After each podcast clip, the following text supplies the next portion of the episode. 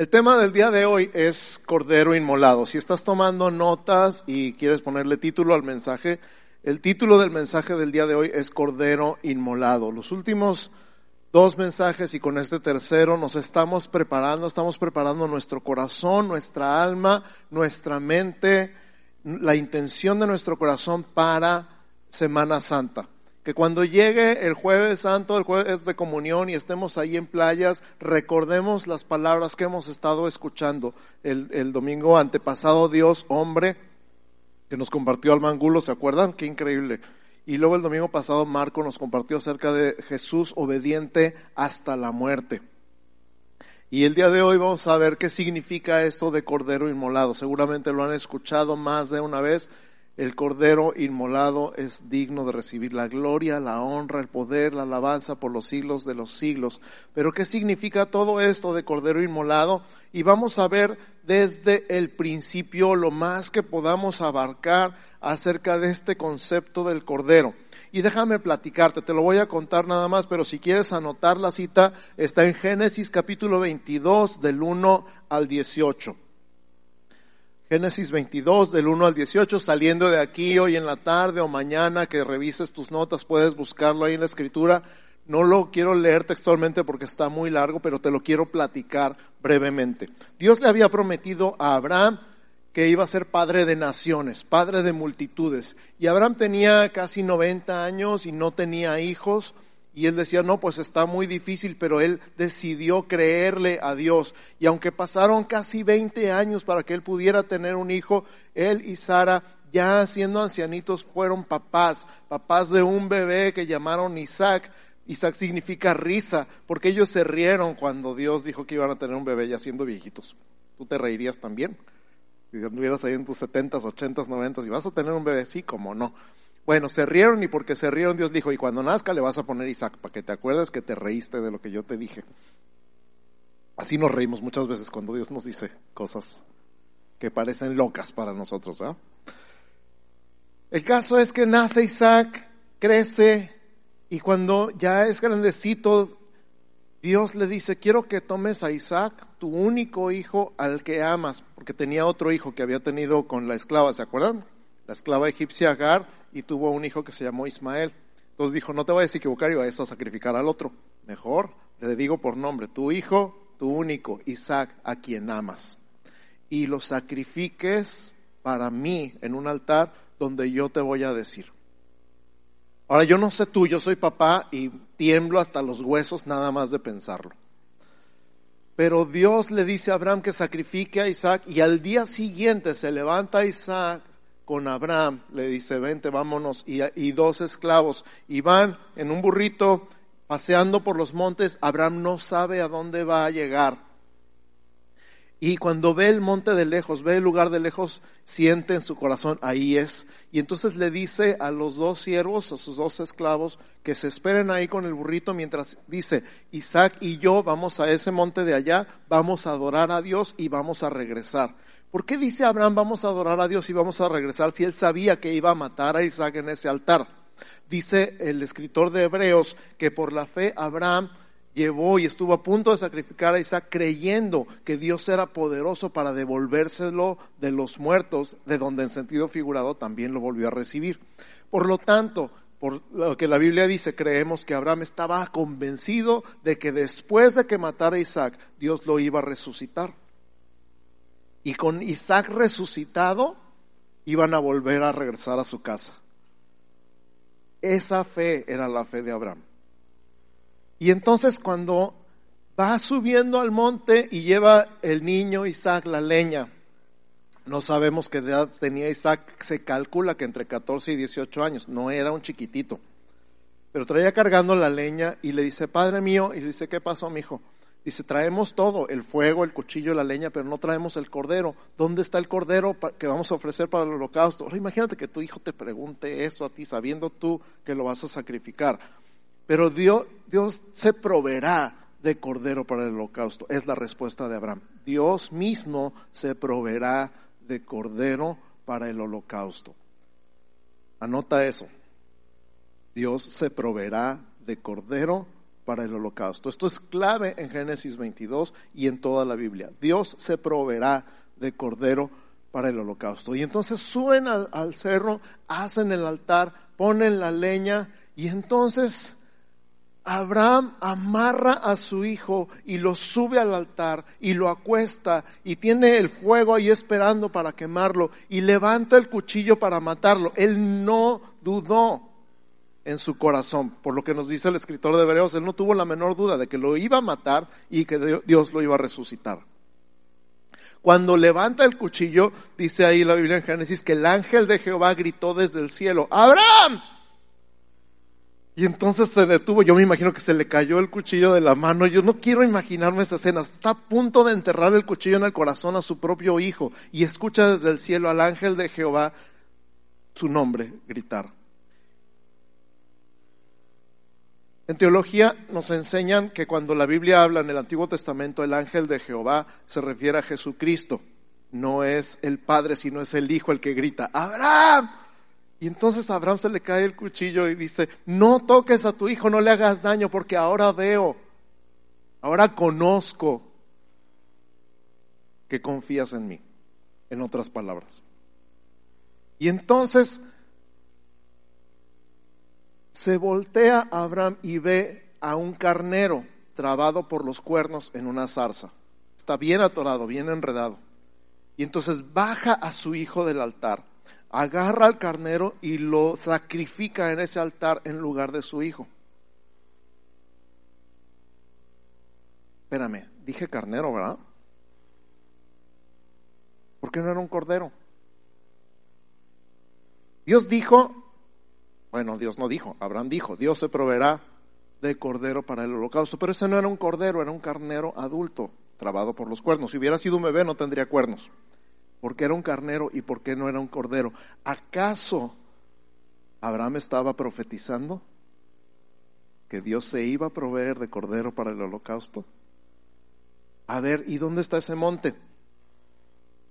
¿Cuál monte? Si ni él sabía a qué monte iba, en qué monte estaba.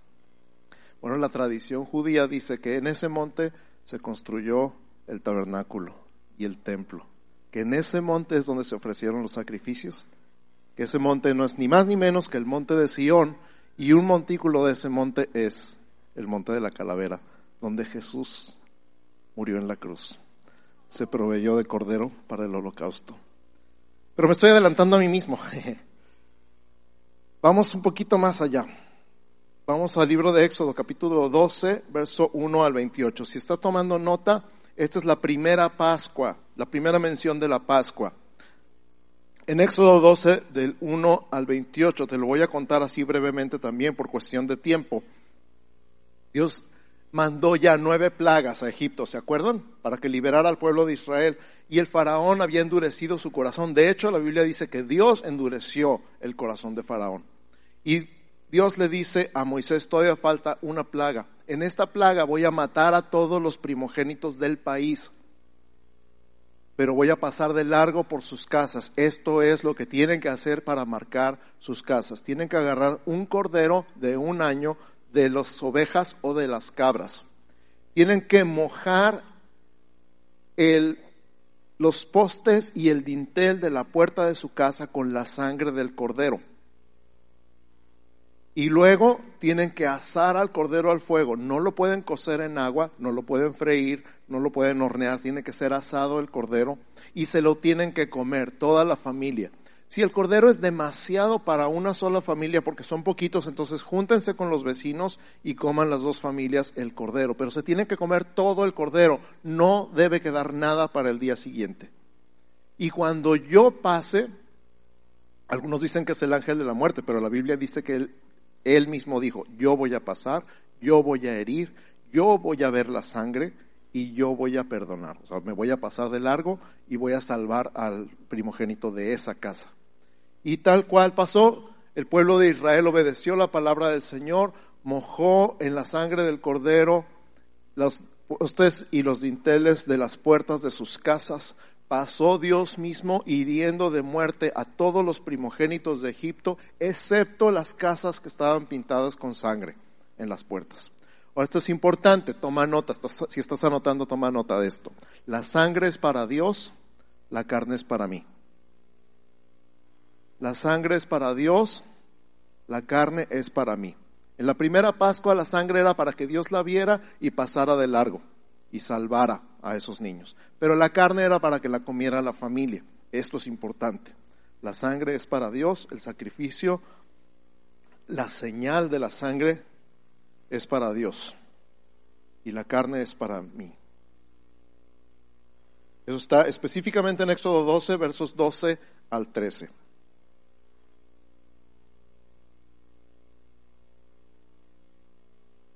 ¿Vamos bien? Súper. Vamos a saltarnos un montón ahí en el Antiguo Testamento. Acabamos de ver Génesis, el libro de los principios. Acabamos de ver Éxodo, el libro de la ley. Vamos a ver Zacarías en el libro de los profetas. estamos viendo Génesis, la ley y los profetas. Zacarías capítulo 3, versos 8 y 9. Ay, está padre. Escucha.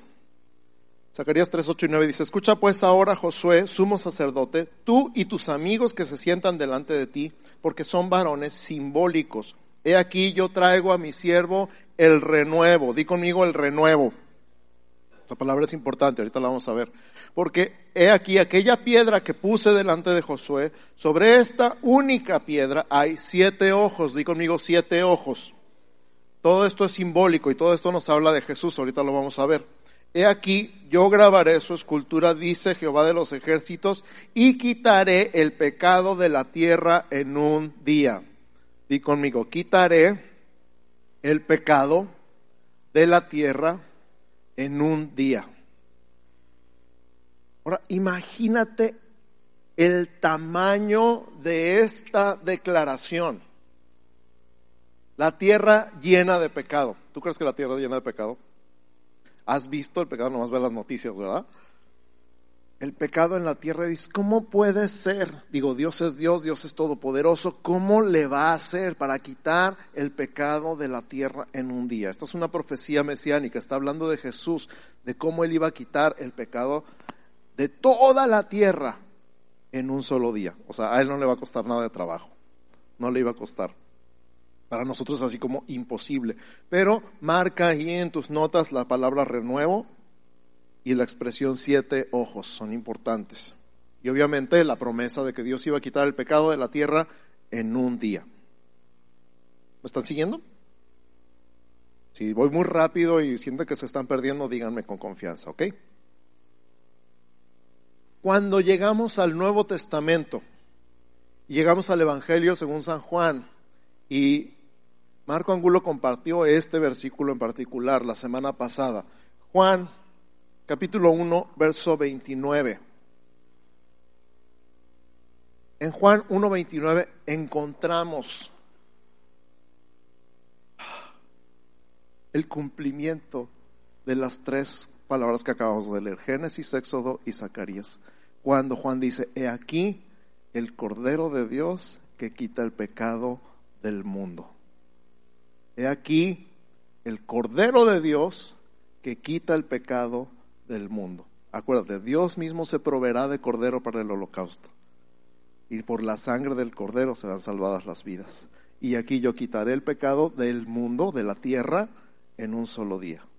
Cuando apareció Jesús, Juan lo vio y dijo, he aquí el Cordero de Dios que quita el pecado del mundo. Di conmigo, he aquí el Cordero de Dios que quita el pecado del mundo. Imagínate, cierra tus ojos, visualízate ahí en el río Jordán. Si no conoces el río Jordán, imagínate cualquier río, pero imagínate a la orilla del río Juan bautizando, la gente arrepintiéndose de sus pecados, bautizándose para el perdón de pecados y confesando y de repente aparece Jesús y cuando Juan lo ve, lo que le dice a toda la gente que lo está viendo, los que están haciendo fila para bautizarse, los que están en el agua, los que van saliendo del agua, he aquí el Cordero de Dios que quita el pecado del mundo.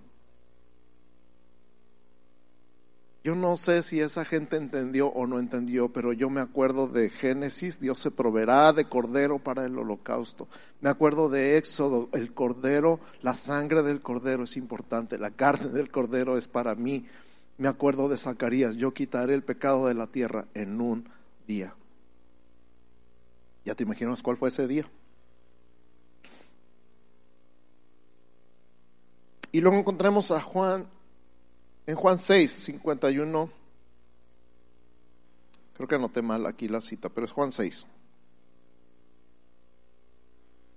Te lo platico rápidamente. Jesús acaba de multiplicar los peces y los panes y acaba de alimentar a cinco mil personas.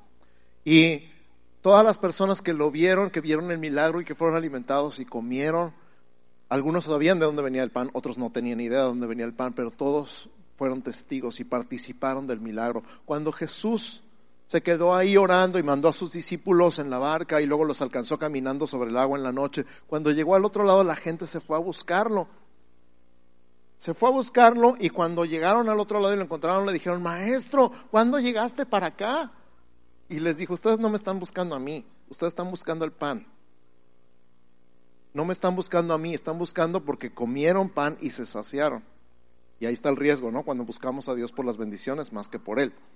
El punto es que Jesús les dice, trabajen, trabajen por la comida, pero no por la que perece, sino por la que vida eterna permanece. Y les empieza a hablar de diciéndoles palabras como yo soy el verdadero pan del cielo. Porque ellos dicen, pues ¿qué señal nos das para que creemos en ti? Dice, Moisés nos dio pan del cielo. digo, no, no, no, yo soy el pan del cielo. Yo soy el pan que descendió del cielo. Y el que coma de mí tendrá vida eterna. Y les dice, el que coma mi carne y beba mi sangre, ¿te acuerdas? La carne y la sangre. El que coma mi carne y beba mi sangre tendrá vida eterna conmigo, el que coma mi carne y beba mi sangre tendrá vida eterna. Y todavía les vuelve a decir, porque mi carne es verdadera comida y mi sangre es verdadera bebida. Ahora, tú y yo lo hemos leído en la Biblia miles de veces, se nos hace normal, sabemos de qué está hablando. Pero si yo me parara ahorita y te dijera, se tienen que comer mi carne y se tienen que tomar mi sangre para que puedan entrar al cielo, ¿qué dirían? Está loco. ¿A poco no? ¿No lo pensarías? Ah, el pastor ya se le botó la canica. Y estarían ellos pensando lo mismo de Jesús, ¿quién es este y cómo le va a hacer para darnos a comer su carne? Pero encontramos entonces la explicación en la comunión, en la última cena. Y voy a mezclar, porque me encanta combinar estos dos pasajes, en 1 Corintios 11, 24 y 25, pero también en Lucas 22, 19 y 20. Si estás tomando notas, Primera de Corintios 11, 24 y 25 y Lucas 22, 19 y 20. Combinados dicen así, este es mi cuerpo que por ustedes es partido. Esta copa es el nuevo pacto en mi sangre que por vosotros se derrama. Repito, este es mi cuerpo que por ustedes es partido. Esta copa es el nuevo pacto en mi sangre que por vosotros se derrama. Ahí está la carne y la sangre. ¿Se acuerdan de Éxodo? Todos los pactos son sellados con sangre y el nuevo pacto es sellado con la sangre de Jesús. Cada vez que nosotros tomamos la comunión estamos recordando el cuerpo y la sangre de Jesús. Estamos celebrando que el cuerpo es para nosotros, el cuerpo partido es para nuestra sanidad, lo leímos y lo leemos continuamente en Isaías 53, y que la sangre derramada es la sangre del nuevo pacto que el mismo Dios prometió en Jeremías 31. Su carne es verdadera comida y su sangre es verdadera bebida. El que coma mi carne y beba mi sangre tiene vida eterna. La carne del cordero ¿De acuerdas? Tienen que comer toda la carne y no podía quedar nada para el día siguiente. Tienen que comer la carne del cordero y la sangre en la puerta. Y entonces encontramos a Jesús en la cruz. Estás tomando notas en Juan 19, 16 al 37. Juan 19, del 16 al 37, lo hemos leído muchas veces, lo hemos escuchado, lo hemos visto en películas, cómo por celos lo llevaron los fariseos a que lo crucificara Pilato, cómo Pilato no quería crucificarlo porque no veía delito en él, pero finalmente se los entrega, después de azotarlo, lo entrega para que sea crucificado. Y entonces lo llevan a este lugar llamado de la calavera, el Gólgota, un montecito, un montículo, parte del monte de Sión. Y lo clavan en la cruz.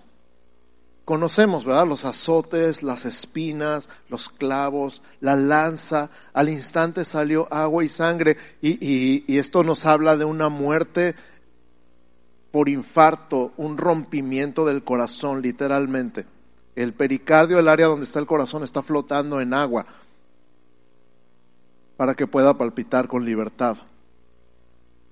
Y cuando literalmente a Jesús se le rompió el corazón, cuando cargó con tus pecados y mis pecados, el Cordero de Dios que quita el pecado del mundo, en un día cargó con el pecado de toda la humanidad, desde Génesis hasta el fin de los tiempos en un día quitó el pecado de la tierra.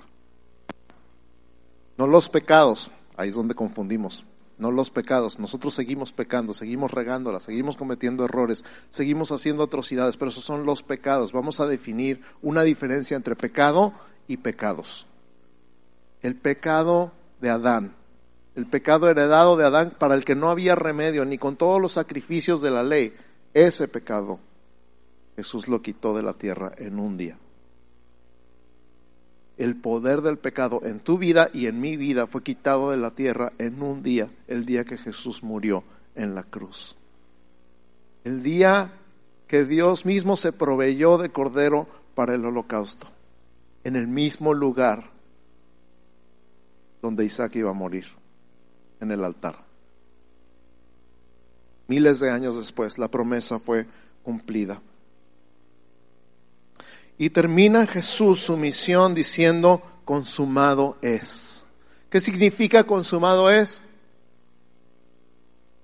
He terminado. Mi misión está cumplida. Mi labor está completa. Todo lo que tenía que hacer ya lo hice. Cumplí cada profecía mesiánica desde Génesis hasta Malaquías.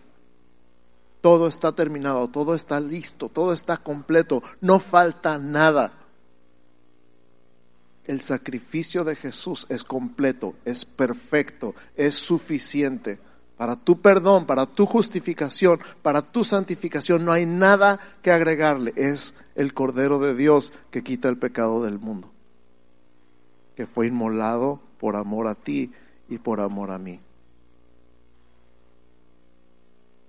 Consumado es. Hebreos 10, Hebreos 10:10 dice que es una vez y para siempre.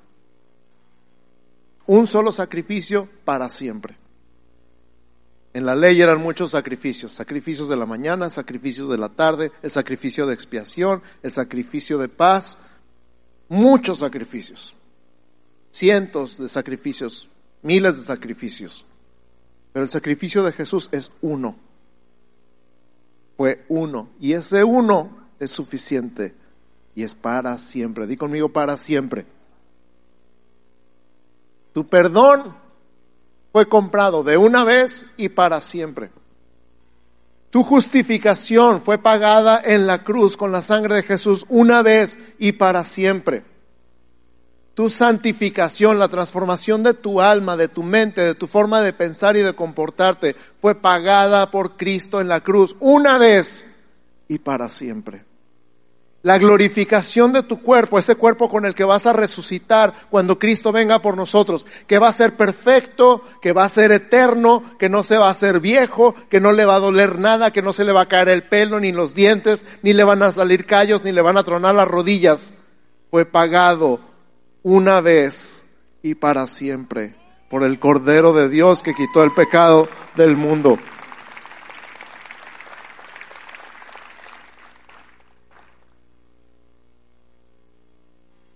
Y nos acercamos al final de la historia. En Apocalipsis capítulo 5 está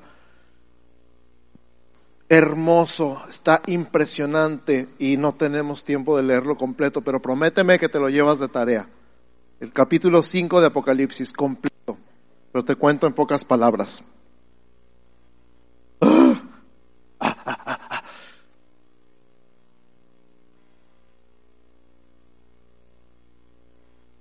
Hay un libro en el cielo y Juan lo ve. Y ese libro tiene siete sellos y se oye una voz en todo el cielo, que retumba en todo el cielo, que dice, ¿quién es digno de abrir el libro y desatar sus sellos? Y dice la Biblia que no se encontró uno solo que fuera digno en el cielo, ni en la tierra, ni debajo de la tierra, que fuera digno de abrir el libro, ni siquiera mirarlo. Y Juan dice, yo lloré y lloré y lloré y lloré porque no había alguien digno en el cielo, en la tierra, ni debajo de la tierra de abrir el libro o de mirarlo. Y uno de los ancianos se voltea y me dice, no llores. He aquí el león de la tribu de Judá, la raíz de David, y es digno de abrir el libro y de desatar sus sellos. Palabra griega para raíz es la misma palabra hebrea para renuevo.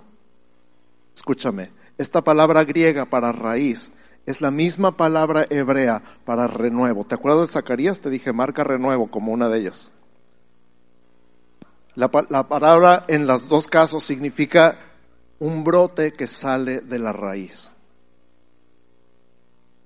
el renuevo de David, la raíz de David. El león de la tribu de Judá ha vencido, la raíz de David ha vencido y es digno de abrir el libro y desatar sus sellos. Y dice Juan, entonces me volteo para ver al león y veo un cordero. Escucha, me volteo para ver al león que ha vencido y me encuentro con un cordero como inmolado. ¿Cuál cordero? el Cordero de Dios que quita el pecado del mundo. Ahí en la cruz fue inmolado, fue sacrificado. Me volteo a ver al león y veo un cordero como inmolado.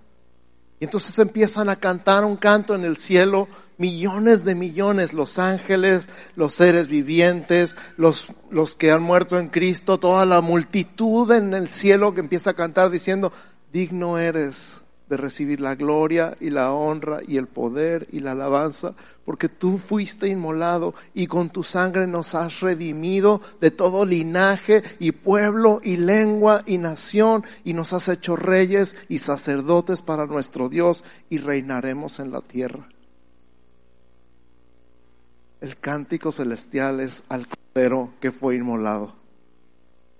El cordero que fue inmolado es digno y al que está sentado en el trono y al cordero. Dice, a todo lo que está en el cielo y en la tierra y debajo de la tierra y en el mar, a todo escuché decir, al que está sentado en el trono y al cordero, sea la gloria, la honra, el poder, la alabanza.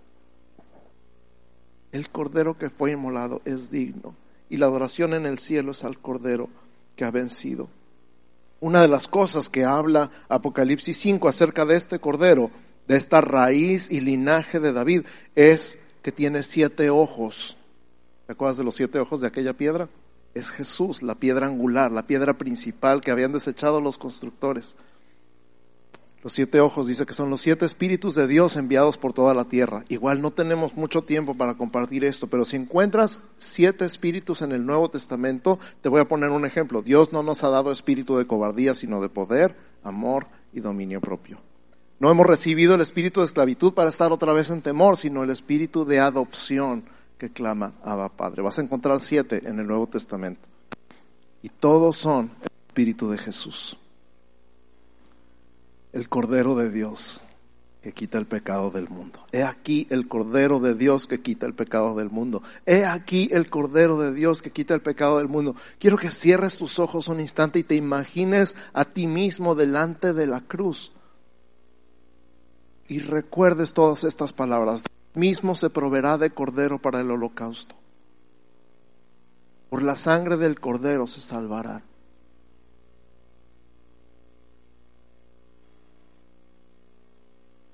Yo envío a mi siervo el renuevo y quitaré el pecado de la tierra en un día.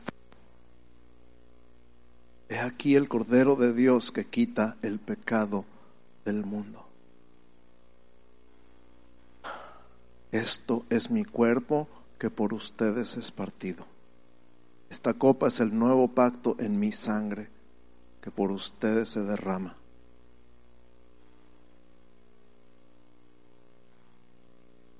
Consumado es. Y el cordero que fue inmolado es digno.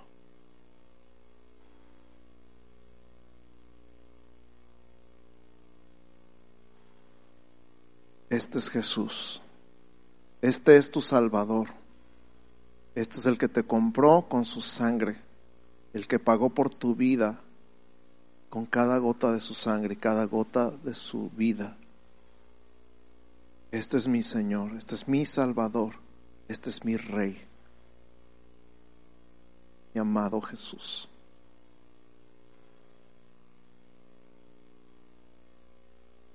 Efectivamente Dios se proveyó de cordero para el holocausto. Y así como se salvó Isaac, te salvaste tú. Te salvaste.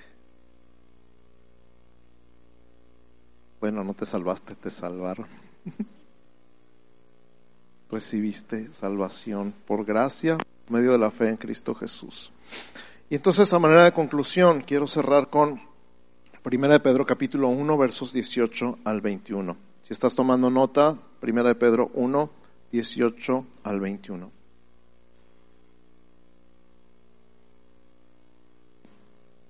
Empieza diciendo, sabiendo que fuiste rescatados de vuestra vana manera de vivir. Pausa. ¿Cómo vivíamos sin Jesús? En vano. Todo era en vano. ¿Para qué vivíamos? ¿Para trabajar? ¿Para tener dinero? Para para tener fuerzas para ir a trabajar. Trabajar para tener dinero, para comprar comida, para tener fuerzas para ir a trabajar y al día siguiente otra vez. Y a la semana siguiente otra vez, y a la quincena siguiente otra vez, y al mes siguiente otra vez, y toda nuestra vida era en vano. No había ningún propósito, ningún destino para ti, para mí pocos que podían imaginarse un destino y perseguirlo, cuando lo alcanzaban, se daban cuenta que era una ilusión y que era en vano. Pero fuimos rescatados, tú y yo fuimos rescatados de nuestra vana manera de vivir, la cual recibisteis de vuestros padres, no con cosas corruptibles como oro o plata, sino con qué? La sangre preciosa de Cristo, como de qué? Como de un cordero sin mancha y sin contaminación. ¿Y después qué?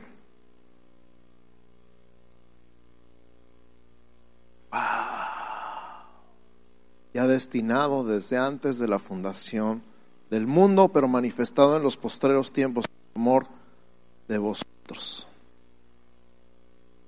Uf antes de que Dios dijera sea la luz. Antes de Génesis 1.1. El principio creó Dios los cielos y la tierra. Un gran principio. Antes del principio. Jesús ya era el Cordero de Dios. Antes de la creación Jesús ya era el Cordero de Dios que iba a quitar el pecado del mundo. O sea, él ya sabía, voy a crear a la humanidad, la humanidad me va a traicionar, yo voy a morir por sus pecados y los que quieran van a poder recibir el beneficio de mi sacrificio en la cruz. Para tener un pueblo que sea mi pueblo y que sea mi pueblo voluntariamente, que no tengan elección, no porque no les quede de otra, sino porque quieran estar conmigo. Porque si amas a alguien lo tienes que soltar. Y Él nos soltó. ¿Han oído ese dicho? Si amas algo, déjalo ir, si regresa es tuyo, si no, nunca lo fue. Bueno, eso es lo que Dios hizo contigo, te soltó y ahora estás aquí. Y dile, soy tuyo, Jesús, soy tuyo, me rindo, me rindo, me rindo, soy tuyo, te pertenezco. porque ya fue destinado antes de la fundación del mundo. Y luego el 21 nos dice, ¿para qué todo esto? ¿Para qué? Verso 21. Bueno, dice, mediante el cual creéis en Dios, quien le resucitó de los muertos y le ha dado gloria, para que vuestra fe y esperanza sean en Dios. Para que vuestra fe y esperanza sean en Dios. Este es el propósito del Cordero de Dios, que tu fe y tu esperanza sean en Él. No en tus fuerzas, no en tu poder, no en tu capacidad, no en tu gracia, en lo bien que le caes a la gente, en tu habilidad para hacer negocios, no en tu inteligencia o en tu sabiduría, no en tu apellido ni en tu familia, no en tu posibilidad económica o en lo tranza que seas. Que tu fe y tu esperanza estén en Dios. He aquí el Cordero de Dios que quita el pecado del mundo. Que tu corazón, mi oración es que tu corazón se vaya lleno de fe y de esperanza y de amor y de gratitud y que hayas entendido que hay un plan eterno que se está llevando a cabo desde antes de la fundación del mundo para que tú seas suyo, para comprarte a ti con su sangre para que seas su hijo, para que seas su pueblo, para que seas su familia. Ese es el plan del Cordero, ese es el plan del Padre. Cierra tus ojos un instante, ya terminamos. Padre, en el nombre de Jesús, gracias. Levanta tu voz y dile gracias, soy tuyo por tu sangre, por tu perdón, por tu sacrificio perfecto, completo, una vez y para siempre. Porque el efecto de tu sangre en mi vida es permanente, es eterno. Gracias porque me compraste con tu sangre, pagaste tu vida, pagaste mi vida con la tuya.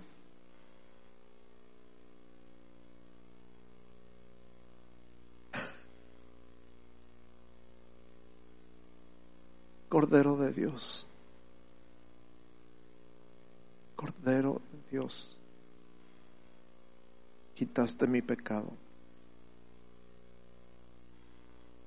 Quitaste el pecado del medio una vez y para siempre. Te adoro, te adoro, te amo, te bendigo, te alabo, te entrego mi vida, mi corazón, mi alma, mi mente, mis fuerzas, todo lo que tengo, todo lo que soy, todo lo que hay en mí, todo mi futuro, mi destino, te entrego todo, Jesús. Eres mi rey, eres mi Señor, eres mi Dios. Te amo. Cordero de Dios. Recibe la gloria, la honra, el poder, la alabanza, riqueza, sabiduría, fortaleza. Eres todo, eres todo para nosotros. Es todo para mí, Jesús. Gracias, Padre, en nombre de Jesús. Gracias, Señor. Amén.